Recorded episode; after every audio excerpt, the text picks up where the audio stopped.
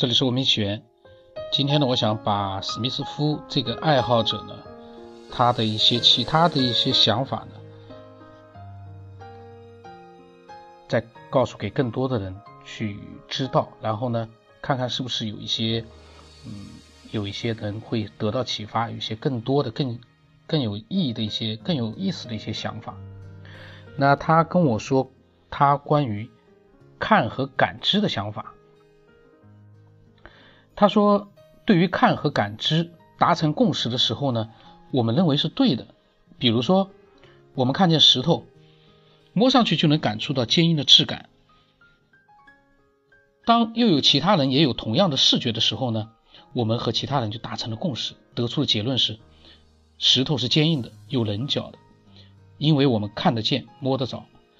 但是，真实真的就是这样的吗？我们这个世界是这样的？感知，那么我们的感知共识是不是只局限于这个世界呢？这他跟我讲的他的想法，然后我当时呢也回了两段，我是用语音回复他的。你说的这个是对的，但是关键的问题是，我们大家都看得见、摸得着的这些东西，比如说我们，还有那些生物，他们是怎么样从这个。地球上就是说出现的，然后这个意识呢，就像你说的，是那些看不见的各种各样的，但是呃，这种灵魂或者意识，它是怎么样出现在我们人类的体内的？因为只有人是有这个灵魂和意识，这是就是很奇怪的，就是说大家都一样。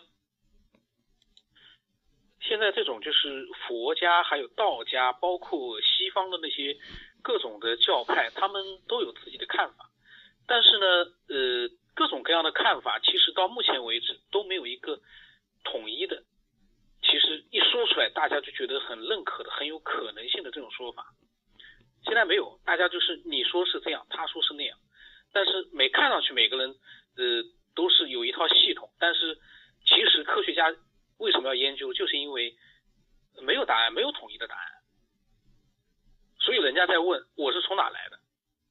呃，这样的问题，所以一直没有答案。这是我的回答。然后他跟我说，他说，而且我们的数学逻辑呢，都是只适应这个世界的。我们都知道一加一等于二，但这个是不是只是被框架在了我们这样一个三维世界呢？我们的感知能力是有限的，所以我们呃靠预算得出的结果，运算得出结果真的可能是只属于这个维度世界的。如果我们的计算概念是错误的，那我们怎么样嗯能找到正确答案呢？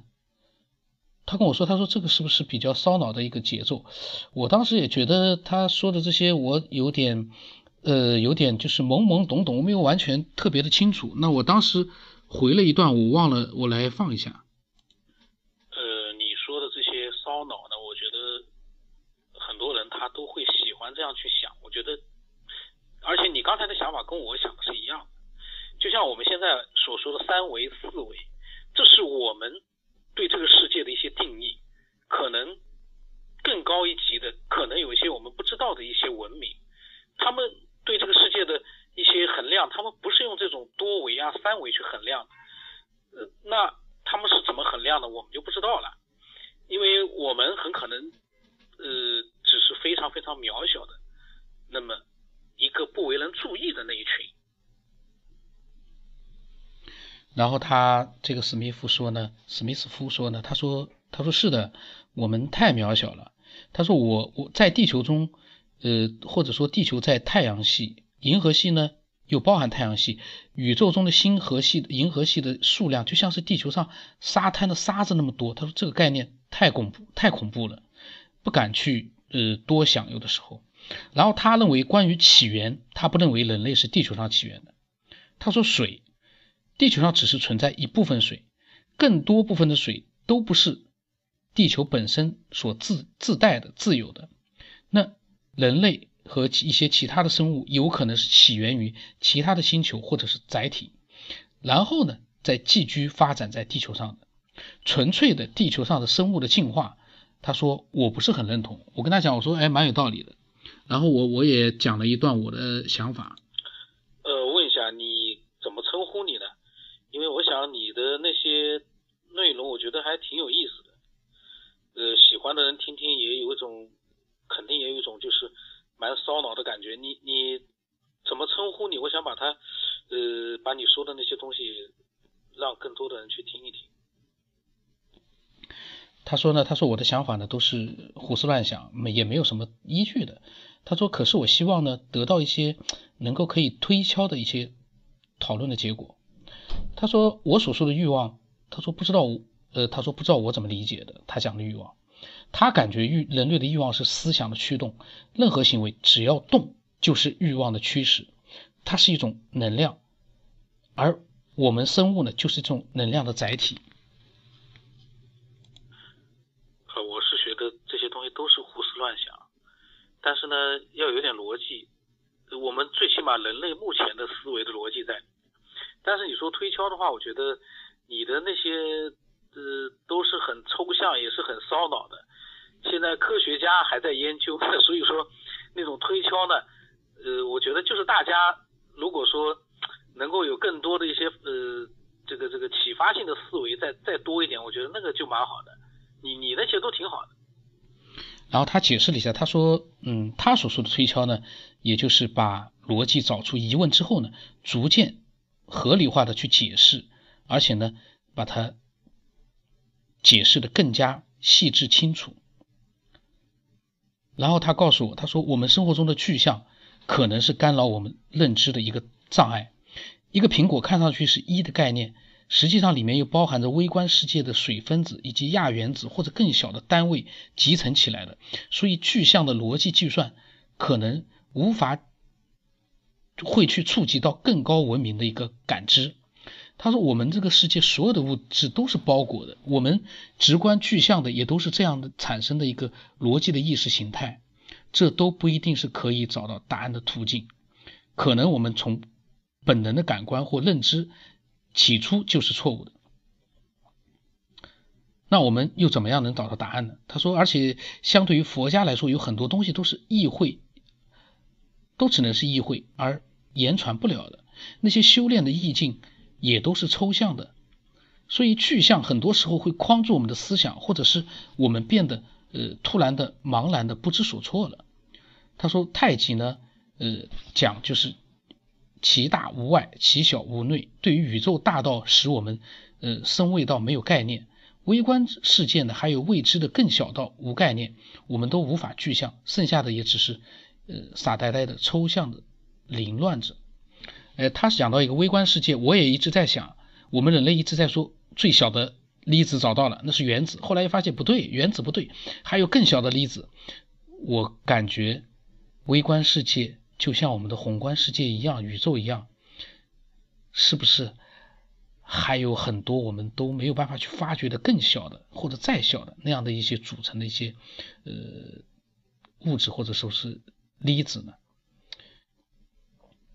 所以呢，科学发展的越迅猛，人类可能产生的恐怖呢，我觉得会越大，因为你发展的越迅猛，你就会发现未知的东西太多了。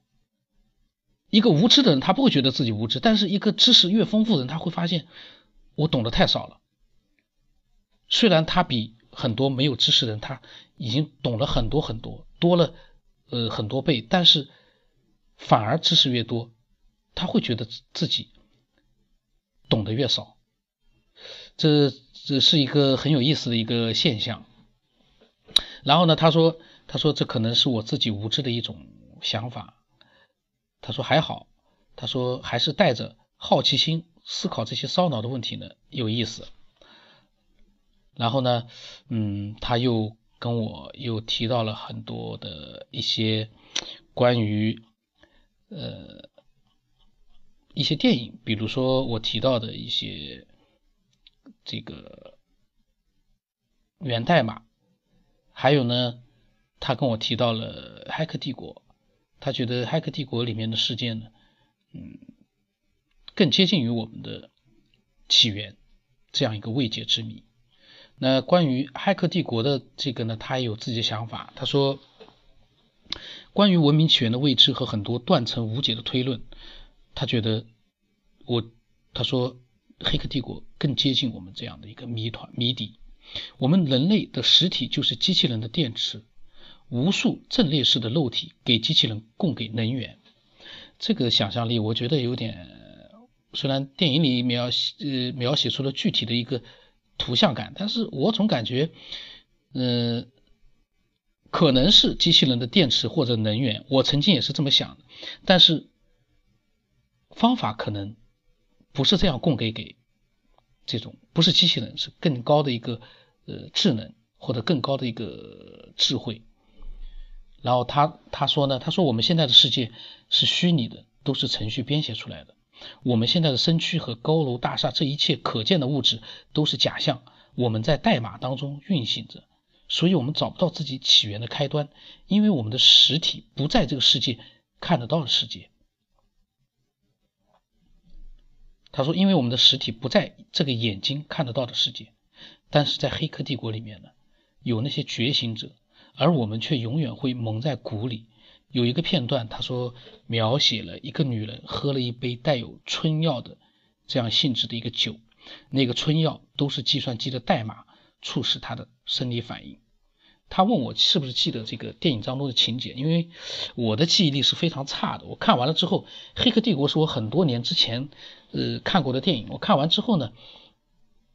我一看完，我就很多情节就忘掉了，所以他提到了这个之后呢，这个电影对我来说，呃，我倒是觉得，我现在可能再去看一遍的话，我会从寻找是不是有价值的那种，呃，人类起源或者文明起源的那样的一些，呃，可能性的线索这方面去看，我觉得倒是有了一个新的看点。呃，然后我回答是，我今天上午也有一个想法，我们是被高等文明培养出来的某种能源，这是我当时的一个想法。这是怎么说呢？人类自身是不是更高级的智慧的一种供给的能源？这个话题，我觉得要延伸下去的话，我可以讲很多，但是呃，今天。我还是想把史密斯夫的想法呢，更多的给大家介绍一下。然后他跟我又提到了很大一段的关于呃八百年前的手机模型的那那一次的录音。那么那个呢，我就觉得呃我不讲，我我我在想，他又跟我讲了一段关于起源的一个推测和猜猜想的一个大家都有的一个共同点。他说好像。嗯，很多爱好者呢都相信有比我们本身更高级的文明或者是类别，因为未知太多，所以大家都不会认为人类是最高文明。所以呢，在这方面达成了共识，一致认为呢，我们除了比地球其他生物高之外，还有比我们更高级的。人类有的时候很自负，自负的时候呢，就会看待更低生物的这个他们的一些呃。这个时候，他写的是时候。那有的时候，他说又很自卑，会认为更高等生物的存在是一个必然。他意思是说，我们有的时候人类呢看不起低等的、更低等的生物，但是呢，有的时候又会很自卑的，会认为会有一个更高等的生物的存在。嗯，他的这些想法也是我所有的。那后来的一些都是。在讨论我之前的一些录音和一些对电影的一些想法，包括是这个蚁人啊、蜘蛛侠、星际穿越，然后呢，嗯，还包括一些梦的预知，内容呢也是很丰富。我在想，还是以后有时间的时候呢，我把它整理一下，再给更多的爱好者来来讲出来吧。那如果说你也有你的想法的话呢，你可以通过微信发给我，呃，这样的话，把你的想法告诉给更多的人去，得到一个更新的一些启发，在大家的一个脑力的激荡之下，说不定一个不巧，也很有可能，我相信很有可能，经过大家的一个各种各样的脑力的一些呃想法的一个交集，突然之间大家发现，哎，原来答案就在这个里面。哎呀，这个都很有可能发生，但是前提是你要把你的想法告诉我，你不能说我只是想听，我只想听，听的其实还不如把你的想法也拿出来一起去。大家去做一个对比，互相之间的一个呃这个启发，可能会更有意思。也欢迎大家呢把你喜欢的那些呃内容呢分享到自己的朋友圈或者博客。当然，这个是你的自由，这只是我的想法。我觉得更多的人听到之后可能会更有意义。我也在想，这样的一个是有关于地球上每一个人都应该会有的。一个话题，为什么其实真正在谈的人很少？那是因为大家都喜欢去听，而不喜欢去像我一样去把它表达出来。所以呢，我的想法是这样，但是你有你选择的自由，你也可以听，你也可以去分享，你也可以不听，你也可以去只听不分享，这个都是自由的选择，没有任何的一个这个。呃，强迫性的东西。那这一期呢就到这里。